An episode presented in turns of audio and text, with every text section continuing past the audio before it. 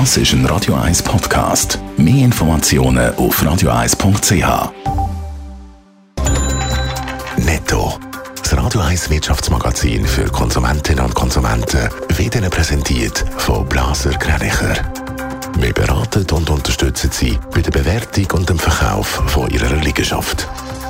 blasergreinicher.ch Dave Burkhardt.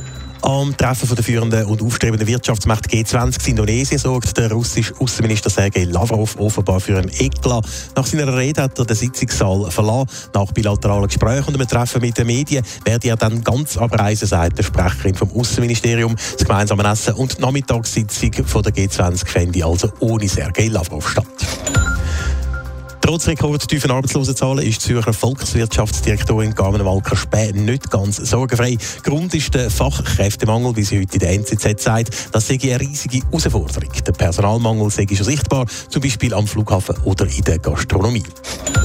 Das Flüge mit der Lufthansa-Tochter Eurowings soll 10% teurer werden. Das sagt der Vorsitzende der Geschäftsführung in der Rheinischen Post. Grund sind insbesondere die steigenden Spritpreise. Die würden Eurowings mit mehr als 100 Millionen Euro belasten. Sie sorgt doch beim einen oder anderen langsam aber sicher für eine gewisse Unsicherheit, die drohende Energiekrise im nächsten Winter. Unter anderem als Folge vom Ukraine-Krieg. Der Bundespräsident Ignazio Gassis der versucht jetzt aber zu beruhigen, Dave Burkhardt.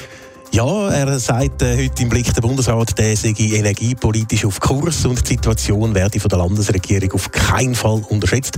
Der Bundesrat hat seine Pläne für die Energieversorgung und die Information für die Bevölkerung verabschiedet, erklärt Ignazio Cassis weiter. Die Wahrscheinlichkeit für ein Blackout sei in der Schweiz außerdem minim. Sorgen bereitet in erster Linie die Gasversorgung. Allerdings sei die Schweiz auch Strom aus der Wasserkraft und der Kernenergie und sei im Vergleich mit anderen Ländern wenig von fossilen Energieträgern abhängig. Aber Ignazio Cassis räumt auch ein, dass es Unsicherheiten gäbe und damit haben die Schweizerinnen und Schweizer bekanntlich eben ein bisschen Mühe. Einer, der das Interview mit Interesse dürfte gelesen haben, ist der Präsident von Swissgas. Er hat ja nicht gespart mit Kritik am Bundesrat.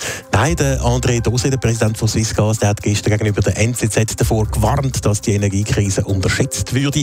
Der Schweiz sei gar nicht bewusst, wie gefährlich die Situation tatsächlich sei. Es brauche wirklich nicht viel, dass die Gasversorgung bei uns knapp würde. Die Energiestrategie vom Bund, sei, Zitat, eine Träumerei. Ob der André Dose seine Meinung nach dem Gassis-Interview jetzt ändert, wird sich weisen. Netto. Das Radio 1 Wirtschaftsmagazin für Konsumentinnen und Konsumenten.